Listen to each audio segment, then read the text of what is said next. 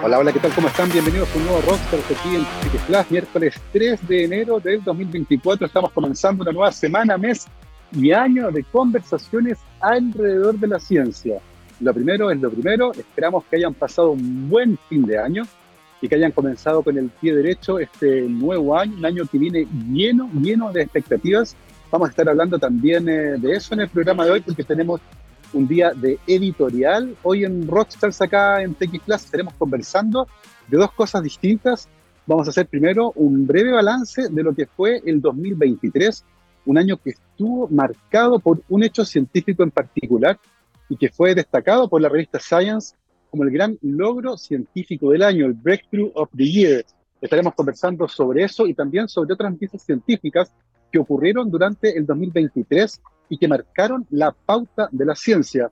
Y también estaremos conversando sobre lo que se espera para el 2024, cuáles serán las áreas del conocimiento donde habrá mayor atención y las que eventualmente esperamos que durante el año tengamos las noticias científicas más interesantes. Esto vinculado con áreas como la computación cuántica, la inteligencia artificial, la cosmología, la astronomía observacional con un gran vínculo con lo que ocurre particularmente en nuestra tierra, eh, porque Chile ciertamente será protagonista de ese tipo de noticias, y por supuesto también en biomedicina, con eh, dos noticias científicas sumamente interesantes y que ciertamente darán mucho que hablar durante todo el 2024.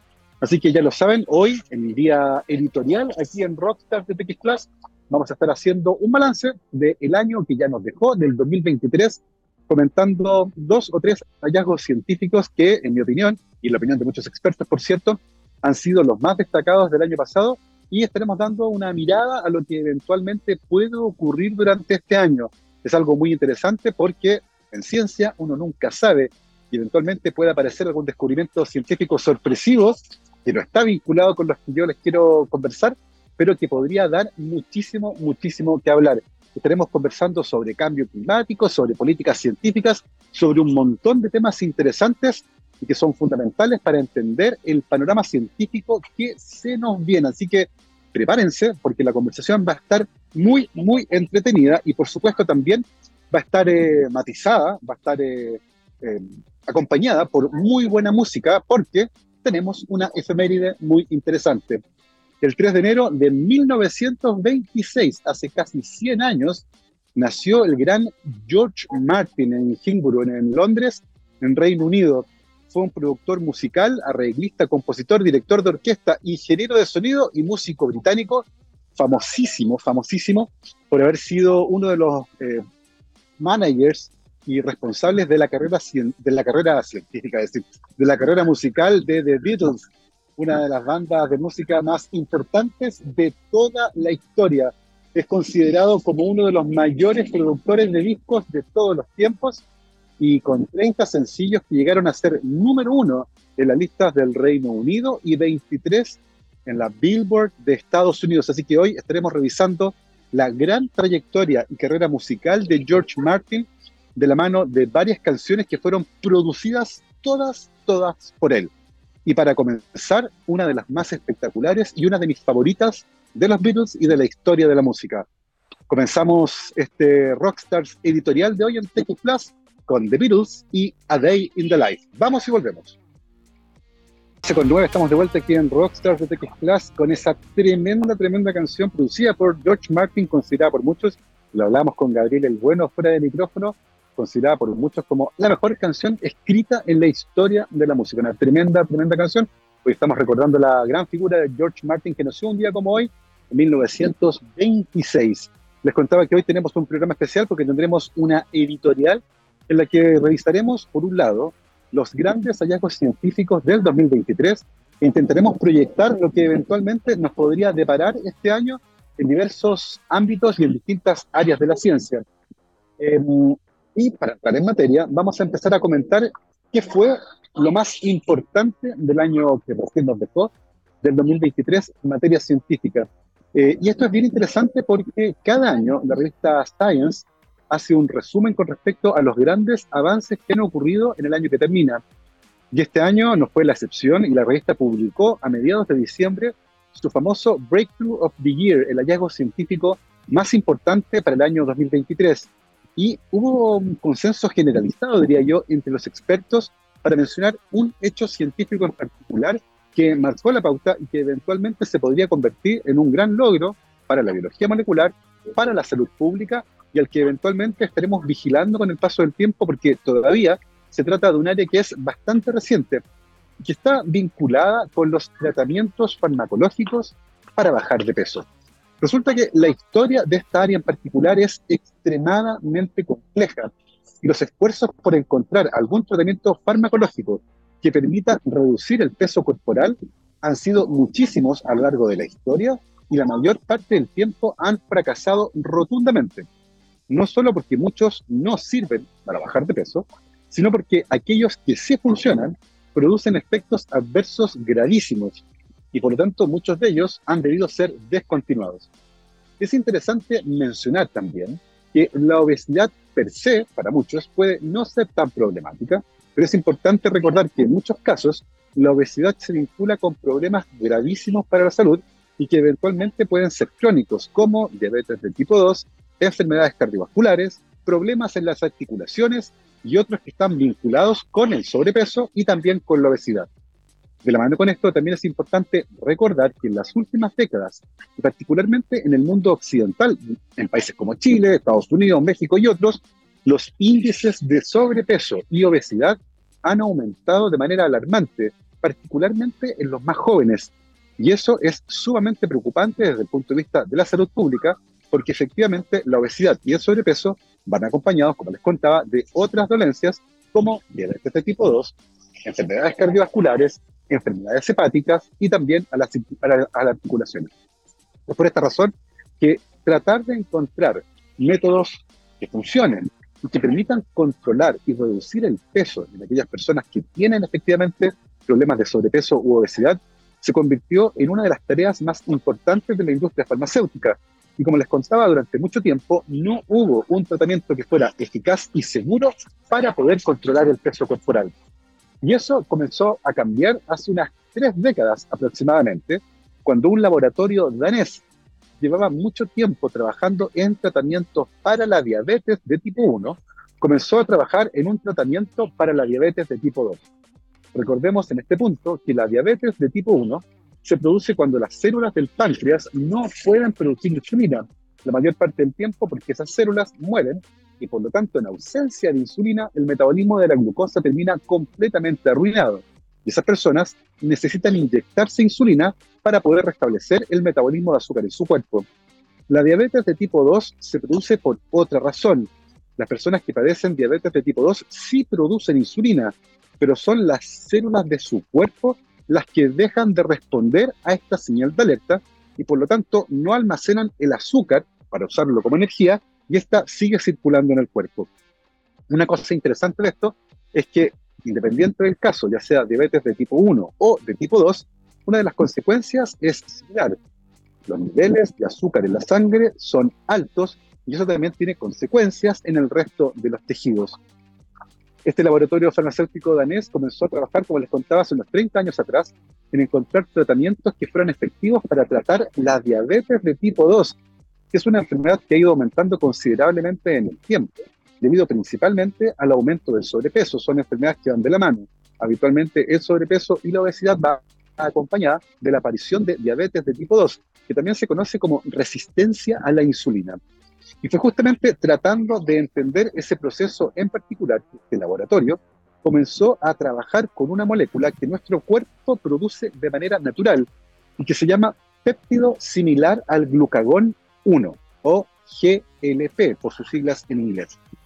Este péptido es muy importante porque permite regular el metabolismo de los azúcares, pero también tiene funciones importantes a la hora de regular el apetito. Sin embargo, hay un gran problema, ya que esta molécula dura muy poco tiempo en el cuerpo, es producida y rápidamente es degradada. Y por lo tanto, todos los experimentos que se hicieron inicialmente tenían una gran barrera y era que permanentemente había que estar inyectando esta molécula en ratones para ver el efecto que tenía en el metabolismo de los azúcares. Con el paso del tiempo, lentamente, se comenzó a verificar que si se lograba estabilizar esa molécula, eventualmente se podría convertir en un flanco terapéutico muy interesante. Y fue justamente ese trabajo el que hizo una joven bioquímica danesa que estaba trabajando en esta compañía que yo les contaba, y que durante varias décadas, durante casi dos décadas, estuvo trabajando en métodos que permitían aumentar la vida media de esta molécula en el cuerpo de un animal de laboratorio y luego en el cuerpo de las personas para permitir que su efecto fuera más permanente en el tiempo. De lo contrario, era un tratamiento médico que nadie querría utilizar. Nadie quiere inyectarse algo cada 10 minutos para tener un efecto. Y finalmente lo consiguieron. Después de décadas de trabajo, consiguieron generar una forma estable de esta molécula, del péptido similar al glucagón, eh, agregaron algunas cadenas de ácidos grasos, lograron que así se uniera a la albúmina, una proteína que circula en la sangre, y eso estabilizó a esta molécula que ahora logró regular mejor el metabolismo de los azúcares. Este fármaco fue autorizado por la FDA en Estados Unidos y también por su equivalente europeo para tratar la diabetes de tipo 2. Y así fue como entró finalmente en la vida de las personas. Sin embargo, rápidamente se verificó que este tratamiento tenía un efecto secundario que parecía muy deseable. Hacía que las personas perdieran peso rápidamente. Las funciones que están vinculadas con ese efecto en particular tienen que ver con los efectos de este medicamento directamente en el cerebro, donde aparentemente regula los centros que están vinculados con el apetito. Y las personas efectivamente tienen menos hambre, consumen menos calorías y por lo tanto bajan de peso. Se trataba, por lo tanto, de un medicamento que tenía dos funciones. Por un lado, regulaba de mejor manera el metabolismo de los azúcares, pero por otro, parecía regular directamente el apetito en el cerebro. Y eso resultó sumamente interesante. De hecho, muchas personas comenzaron a usar este, este tratamiento no porque tenían diabetes de tipo 2, sino porque tenían sobrepeso y eventualmente querían perder algunos kilos.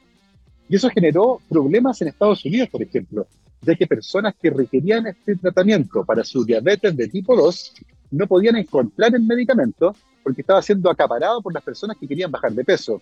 De hecho, se convirtió en una suerte de moda, acompañado de una fuerte campaña comunicacional y de, por supuesto, lo que ocurrió en Hollywood, donde actores y actrices que querían bajar de peso o necesitaban bajar de peso para un papel en particular, se inyectaban este medicamento, logrando pérdidas de peso que eran rapidísimas y casi milagrosas.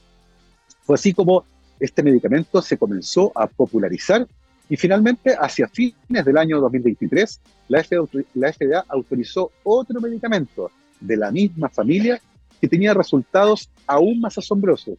De hecho, en el último ensayo clínico con seres humanos, había tres grupos de personas. Los tres grupos tuvieron que hacer dieta y ejercicio, los tres por parejo, pero a un grupo además se le inyectó un placebo, suero salino, al segundo grupo se le inyectó una dosis de este medicamento y al tercer grupo se le inyectó una dosis mayor del mismo medicamento. Lo que descubrieron durante ese ensayo clínico fue que los tres grupos bajaron de peso. El que solo hizo dieta y ejercicio perdió en promedio 2 kilos. El que además de dieta y ejercicio recibió una dosis del tratamiento bajó en promedio 11 kilos. Y aquellos que recibieron la dosis completa del tratamiento bajaron en promedio, luego de un par de meses, 22 kilogramos, un resultado asombroso. Los efectos adversos parecen ser poco frecuentes y no muy graves, pero hay que considerar que todavía se trata de resultados que solo cuentan con un número bajo de participantes, alrededor de unos 2.000. Eso hizo, sin embargo, que este tratamiento se convirtiera, según los expertos de distintas publicaciones, en el hallazgo científico más importante del año, el Breakthrough of the Year del 2023, por fin un tratamiento farmacológico que parece funcionar para perder peso y que aparentemente no tiene efectos adversos graves, como sí lo tenían otros medicamentos que se usaron en la antigüedad, incluyendo las anfetaminas. Esto podría marcar un cambio gigantesco desde el punto de vista de la salud pública, ya que podría permitir ponerle un freno a la crisis de obesidad y sobrepeso que afecta particularmente al mundo occidental. Sin embargo, hay que tener dos consideraciones presentes a la hora de pensar en este tipo de tratamientos. La primera es la barrera del costo. Todavía el tratamiento mensual es costosísimo y cuesta alrededor de un millón de pesos chilenos y por lo tanto para muchas personas se encuentra completamente fuera del alcance. El otro aspecto que hay que considerar es el que se vincula con los efectos adversos, ya que, como les contaba, todavía pocas personas han participado de los ensayos clínicos. A partir de este momento, es probable que millones de personas en el mundo comiencen a usar este tipo de drogas, y por lo tanto vamos a empezar a ver aquellos efectos adversos que son menos frecuentes y que eventualmente aparecen en el 0,1 o 0,01% de los casos. Es algo a lo que evidentemente hay que estar atentos porque esperamos que un número mm, gigantesco de personas comience a usar este tipo de tratamientos médicos. Y solo el futuro dirá qué es lo que nos depara esta área en particular. Sin embargo, independiente de aquello, los expertos coinciden en que este tipo de tratamientos, los derivados del péptido similar al glucagón, son los más prometedores que hemos visto en el último tiempo y por lo tanto podrían ser una gran solución para la crisis de sobrepeso y obesidad que enfrenta la salud pública mundial. Se trata de un hallazgo fascinante, como les decía, nunca antes en la historia había existido un tratamiento farmacológico así de efectivo y que tuviera tan pocos efectos adversos. Pero como les contaba también, es importante tener en cuenta que ese tipo de efectos adversos poco frecuentes podrían empezar a aparecer ahora, ya que millones de personas estarán usando este tratamiento y que también hay que considerar el costo. Existen varias versiones de este medicamento, algunas son inyecciones diarias, otras son inyecciones semanales y otras son inyecciones mensuales con el paso del tiempo es probable que aparezcan otras variantes de este tratamiento que permitan aplicarlo aún más espaciado en el tiempo y eventualmente con el advenimiento de otros competidores, el precio del tratamiento también podría disminuir, lo que podría poner al alcance de más personas un tratamiento que aparentemente es tremendamente eficaz y que tiene beneficios que podrían ser notables para la salud pública.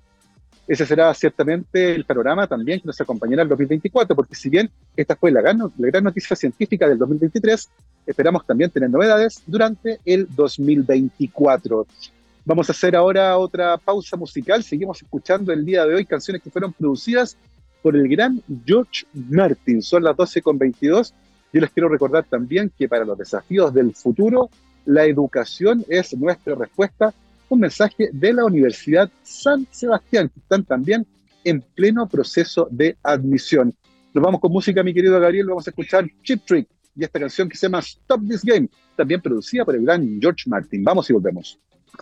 12 con 27, estamos de vuelta aquí en Rockstar Plus, miércoles 3 de enero de 2024. Hoy estamos haciendo un programa especial por una editorial en la que estamos recordando los eventos e hitos científicos más importantes del 2023 y también haciendo las proyecciones para lo que podría ser este año en materia científica. Les conté recién sobre los notables avances que ha habido en tratamientos médicos para controlar la obesidad y el sobrepeso. Y a continuación vamos a hacer una revisión rápida de otros hitos científicos que también fueron destacados, partiendo por un ensayo clínico muy interesante y que por primera vez mostró resultados significativos eh, para restablecer algunas funciones cognitivas vinculadas con el Alzheimer.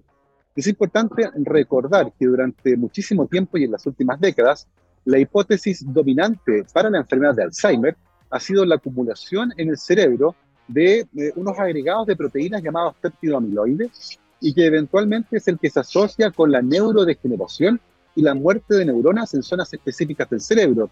Y sería esa muerte de neuronas las que se vinculan, por ejemplo, con la pérdida progresiva de la memoria y eventualmente otros problemas de salud que aparecen durante la enfermedad de Alzheimer y que terminan por causar la muerte de los pacientes.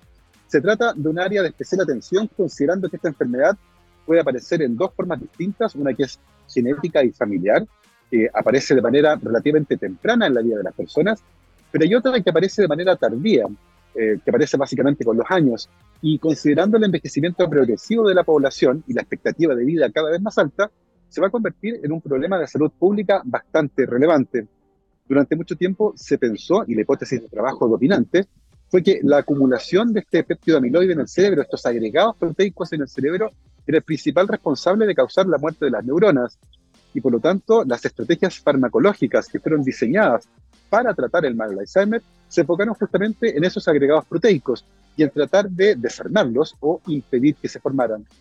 Sin embargo, en las últimas dos décadas, y a pesar de los miles de millones de dólares gastados en investigación y desarrollo, y además algunos ensayos clínicos, los resultados habían sido hasta ahora bastante, bastante desilusionantes, lo que hizo que incluso algunos propusieran que tal vez la hipótesis del péptido amiloide no era adecuada para explicar la patología del mal de Alzheimer.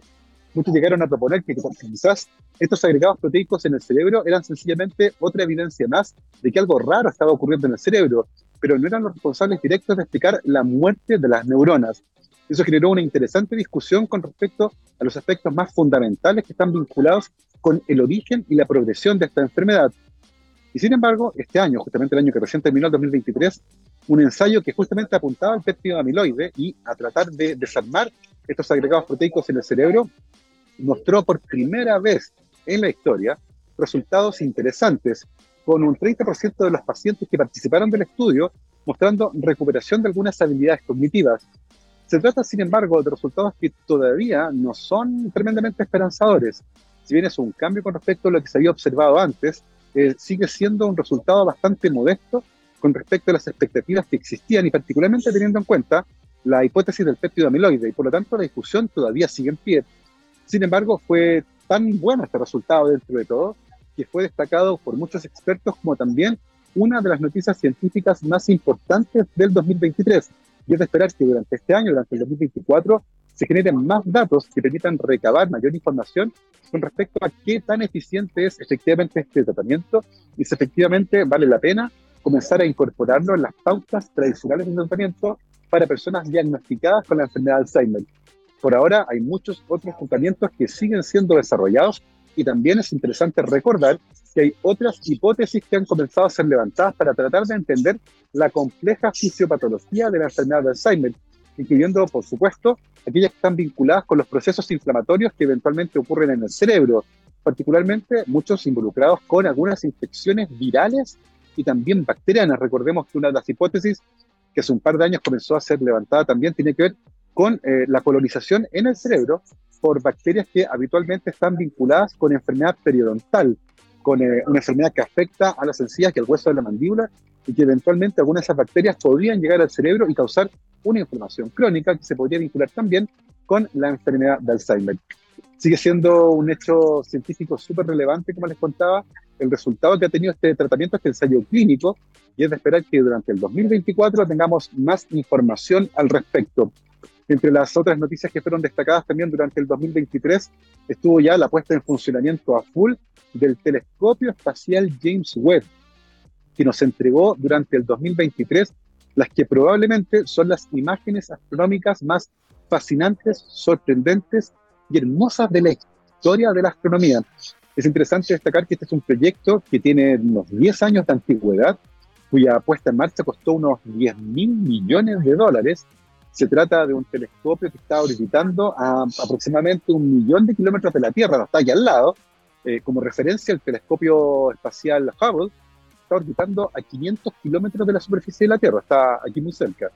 Eh, y por lo tanto, y eventualmente se puede reparar, eh, la Estación Espacial Internacional está orbitando algo así como 400, 450 kilómetros, eh, y por lo tanto eventualmente es posible reparar el telescopio espacial Hubble. De hecho, se hizo. Cuando se lanzó inicialmente tenía un problema en la óptica y este fue corregido en una misión espacial diseñada específicamente para ello. El telescopio espacial James Webb no está aquí al lado, está a un millón de kilómetros y cualquier cosa que pase con él es irreparable.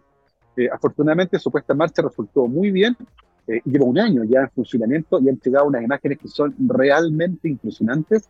Eh, nos ha permitido conocer el universo en una escala que es distinta. Recordemos que este telescopio, además, si bien eh, es un telescopio con espejo, ¿cierto? Visible, funciona principalmente en el espectro infrarrojo y por lo tanto permite captar luz más antigua que eventualmente puede pasar a través de nubes de gas y polvo y por lo tanto nos ha entregado una perspectiva distinta a la que estamos acostumbrados. De hecho, inicialmente se mostraron la comparación de muchas imágenes obtenidas por el Hubble y por el James Webb, y ahí se puede ver en toda su magnificencia, ¿cierto?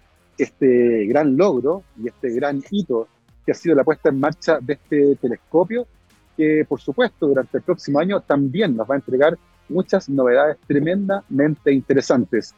Otra de las noticias que muchos expertos destacaron fue la aparición del chat GPT-3 y su versión 4, eh, las que lentamente comenzaron a generar más interés por parte de los usuarios. Rápidamente, millones de usuarios comenzaron a utilizar estas herramientas, algunos todavía sin tener muy claro cómo funcionaban, pero ciertamente generando un gran, gran interés. Y se espera también, y eso lo vamos a hablar en el próximo bloque, que durante el 2024 también de mucho que hablar. Eh, se espera la aparición del, eh, del chat GPT-5. Vamos a estar conversando también sobre eso, como les decía, después de esta esta pausa musical, pero es tremendamente interesante lo que va a ocurrir. Eh, casi al final del año un hecho que va a marcar eh, este año también, y es que el New York Times decidió demandar a Microsoft y Google, que son responsables del diseño de dos de las herramientas de inteligencia artificial y generación de texto más importantes que existen, por violación de derechos de autor. El New York Times eh, insiste en que estas empresas habrían utilizado artículos que están protegidos por derechos de autor que son propiedad de este periódico, del New York Times, para alimentar estos algoritmos de inteligencia artificial y por lo tanto lo están demandando por violación de derechos de propiedad intelectual. Eh, y de la mano con esta demanda del New York Times, otros creadores y otras empresas se han sumado para justamente hacer frente a estas empresas porque insisten en que el entrenamiento de todos estos algoritmos se hizo con información que está protegida por derechos de propiedad intelectual. La discusión que se viene ahí súper interesante, particularmente en el caso de los artistas. Eh, y me parece particularmente interesante porque en este caso eh, la demanda fue interpuesta por una gran empresa, por el New York Times, que tiene una espalda financiera, ¿cierto? Eh, y por supuesto que tiene abogados que puedan hacerse parte de una demanda de esta naturaleza. Para un artista independiente esto resulta básicamente imposible. Y sin embargo, la demanda del New York Times puede generar un precedente sumamente interesante para que otros artistas independientes, por ejemplo, que no tienen mucho dinero, pero que frente a este precedente, y sabiendo que eventualmente pueden ganar una demanda, podrían demandar con la promesa de que si eventualmente ganan, en ese caso podrían repartir la utilidad generada por la demanda con su abogado. Eh, muchos no pueden contratar ahora a un abogado por una demanda que es incierta, pero si eventualmente tienen más o menos garantizado, ¿cierto?, por los precedentes, que podrían ganar una demanda de esa naturaleza, es esperar que muchos se animen y presenten también demandas contra Microsoft y Google, que son dos empresas responsables de las herramientas de inteligencia artificial y de procesamiento de texto que son más utilizadas actualmente en el mundo. Es sumamente interesante lo que está ocurriendo en esta área y veremos también lo que nos depara el 2024 en esto que promete ser una batalla sumamente interesante entre las herramientas de inteligencia artificial y eh, quienes producen el contenido que ha sido utilizado para entrenar estas herramientas también durante el 2023 y cerrando ya lo que fue el recorrido del año que nos dejó, estuvo el, eh, varios logros que están vinculados con el desarrollo de la computación cuántica. Eh, de hecho, en un hecho que es sumamente interesante, eh, fue justamente una empresa chilena que desarrolló herramientas de computación cuántica, la que fue reconocida como la empresa más innovadora del año 2023 en nuestro país.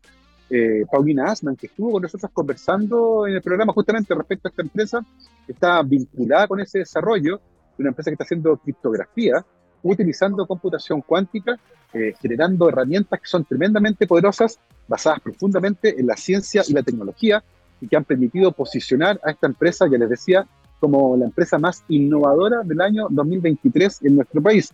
Algo que es sumamente interesante y que también dará mucho que hablar durante el 2024. Recordemos que hasta ahora eh, las más interesadas en desarrollar la computación cuántica son empresas gigantescas como Google e IBM y también gobiernos como el gobierno chino, el gobierno de Estados Unidos y el gobierno alemán.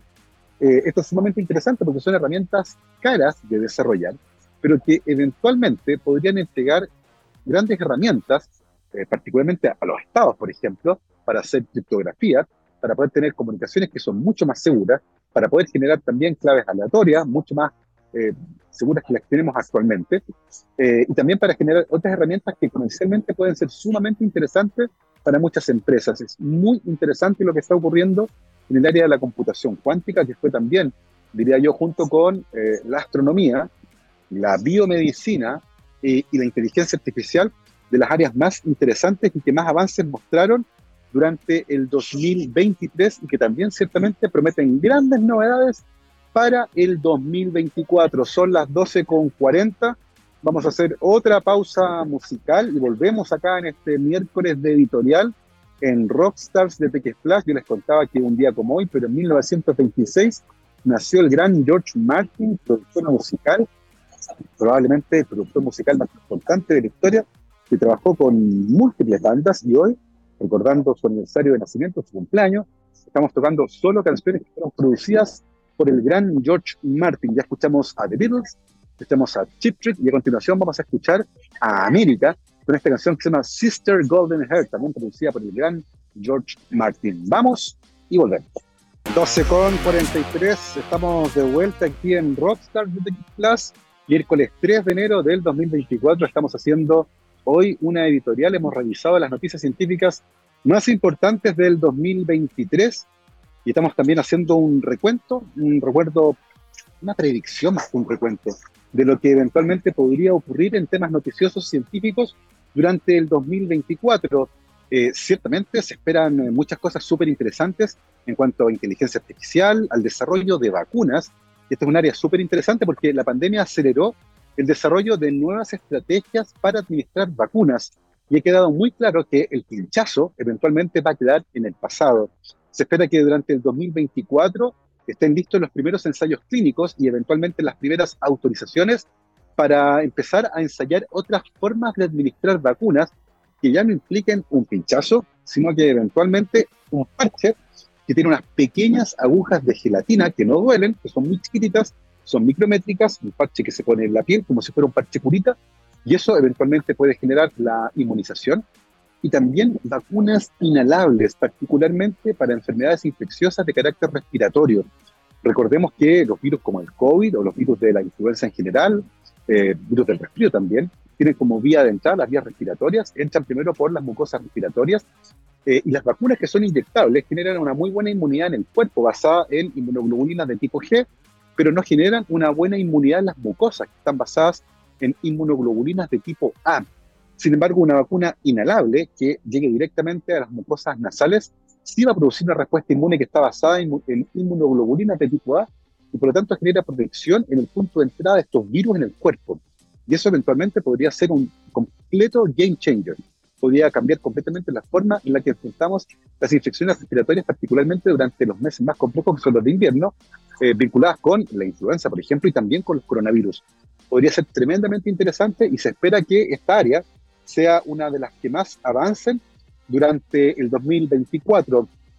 Les contaba también que la inteligencia artificial es otra de las áreas en las que esperamos grandes avances y se espera que durante este año, ya está de hecho eh, la inscripción abierta, se espera que entre en funcionamiento la nueva versión del chat GPT, la GPT 5, eh, que presenta las opciones más avanzadas, las más inteligentes, si ustedes quieren, que podría generar grandes cambios eh, y ya eventualmente empezar a generar, yo diría, las primeras transformaciones en varias áreas del trabajo.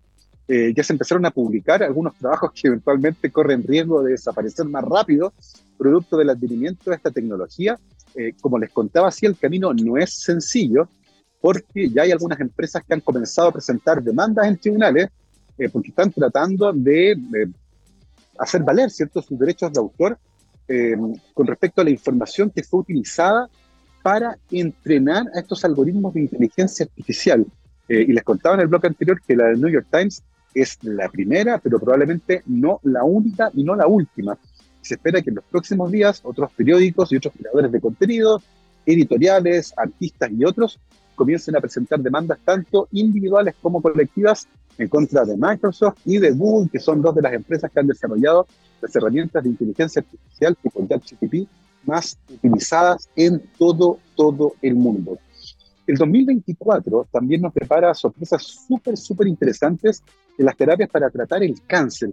Ya hace un par de años atrás vimos con gran optimismo, particularmente hacia fines del 2022, como un tratamiento en particular logró resultados sorprendentes para tratar el cáncer de colon.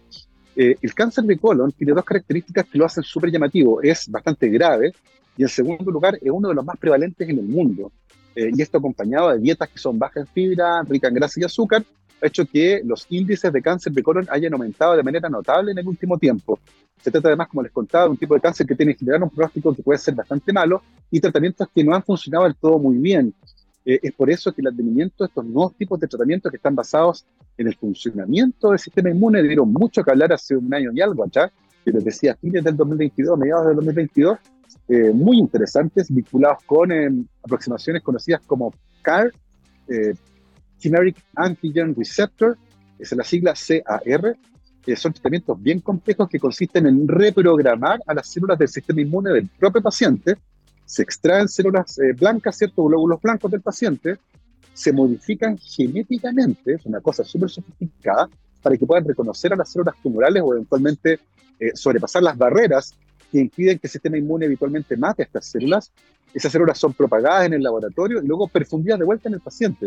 Eh, no es que uno tome un medicamento, no es una droga, es un tratamiento súper complejo, carísimo además. Eh, un tratamiento de esta naturaleza para enfermedades como la leucemia puede llegar a costar un tratamiento, medio millón de dólares, el que evidentemente solo se paga si funciona, si no funciona no se paga, pero hay que tener medio millón de dólares, es una cosa tremendamente costosa por lo complejo y sofisticado que es.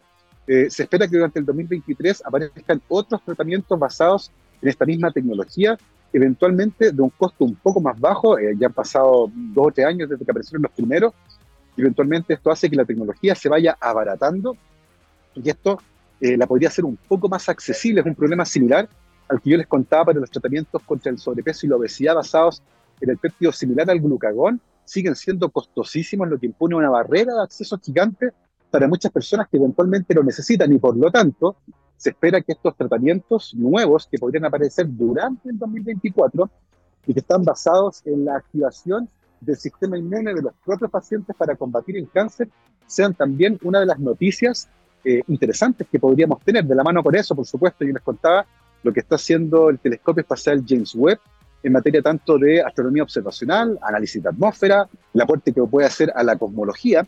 Y vinculado con eso es la última noticia que les quiero contar, que es la que mm, va a tener lugar durante el 2024, porque durante este año va a comenzar el funcionamiento del observatorio Vera Rubin, que está ubicado, por supuesto, en los cielos del norte de Chile.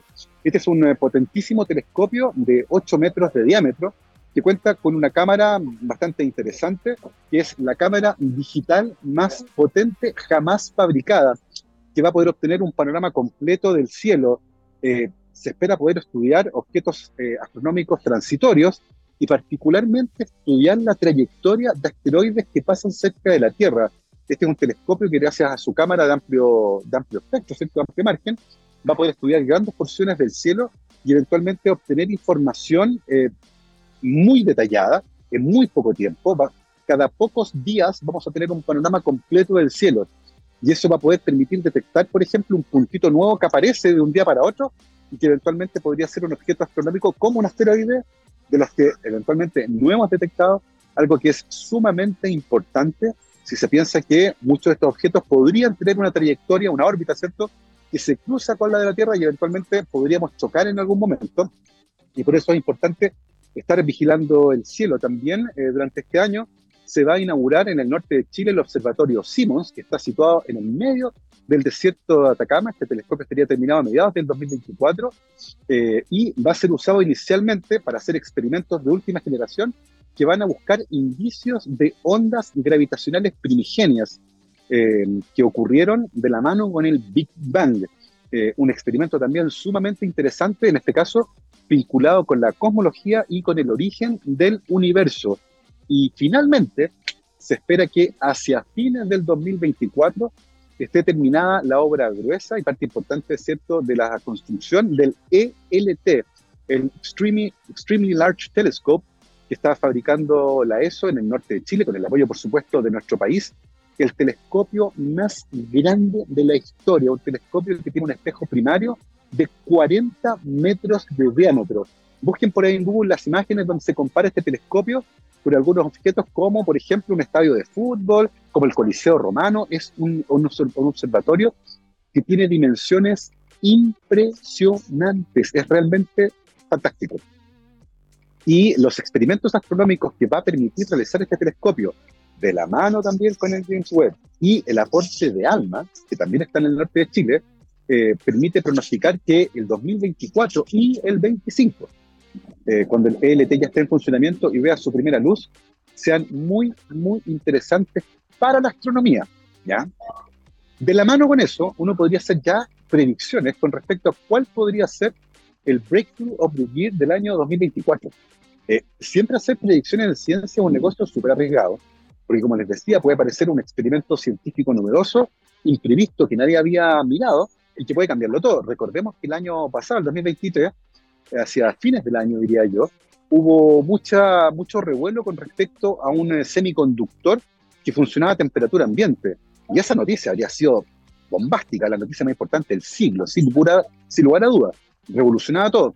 Eh, y finalmente los análisis posteriores demostraron que no era tal, eh, que la verdad era un material interesante, pero con propiedades magnéticas y que no tenía nada que ver con, eh, con la semiconducción a temperatura ambiente. Bueno, si algo de esa naturaleza ocurriera durante el 2024, sin lugar a dudas, sería el gran bombazo científico del año. Pero con lo que tenemos ahora en la mesa, uno podría proponer que biomedicina, particularmente tratamientos contra el cáncer y el Alzheimer, y astronomía deberían ser dos de las grandes áreas más interesantes para observar, sin olvidar, por supuesto, áreas que están más vinculadas con la tecnología, como la computación cuántica y, por supuesto, la inteligencia artificial, en un área que además eh, mezcla la tecnología con los derechos de autor y eventualmente con los conflictos legales que vayan apareciendo en el camino, porque como les decía, durante los últimos días de diciembre, el New York Times presentó esta demanda contra Google y Microsoft y se espera que durante este año, por lo tanto, aparezcan eventualmente otras acciones legales que también busquen defender los derechos de autor, eh, ya que muchos artículos que fueron escritos por periodistas o por trabajadores de estos medios de comunicación fueron justamente utilizados para el entrenamiento de estas herramientas de inteligencia artificial. Con todo, el 2023 fue, por supuesto, un año tremendamente entretenido en materia científica, como les decía, el consenso es que el gran logro científico del año, el Breakthrough of the Year, fueron los tratamientos médicos novedosos y efectivos para bajar de peso que están basados en el péptido similar al glucagón. Estos tratamientos ya están en nuestro país y eventualmente aquellos que lo necesiten, personas con sobrepeso y obesidad y que además presentan otros problemas de salud, eventualmente ya podrían empezar a utilizarlos. Y de la mano con eso revisamos también lo que podría depararnos en materia de ciencia y tecnología este 2024 que está comenzando. Nosotros estamos llegando ya al final de esta editorial, son las 12.54 y por supuesto me quiero despedir deseándoles a todos ustedes que tengan un gran, gran año, que nos sigan acompañando. Vamos a tener conversaciones muy interesantes a partir del día viernes. Este fue un día especial, un día de editorial, en el que, como les decía, revisamos lo que nos dejó el 2023 y empezamos a proyectar lo que será el 2024, que esperamos, por supuesto, sea un gran año en materia científica. Nos vamos, mi querido Gabriel, como siempre, con música. Yo les contaba que un día como hoy, pero de 1926, nació el gran George Martin, conocidísimo productor musical. Produjo a grandes bandas como The Beatles, Big Trick America, y también produjo a Jeff Beck. Y justamente nos vamos por una canción de Jeff Beck. Cerramos el Rockstars de hoy aquí en Peque Plus con She's a Woman de Jeff Beck. Que esté muy bien, cuídense, nos vemos. Chao, chao.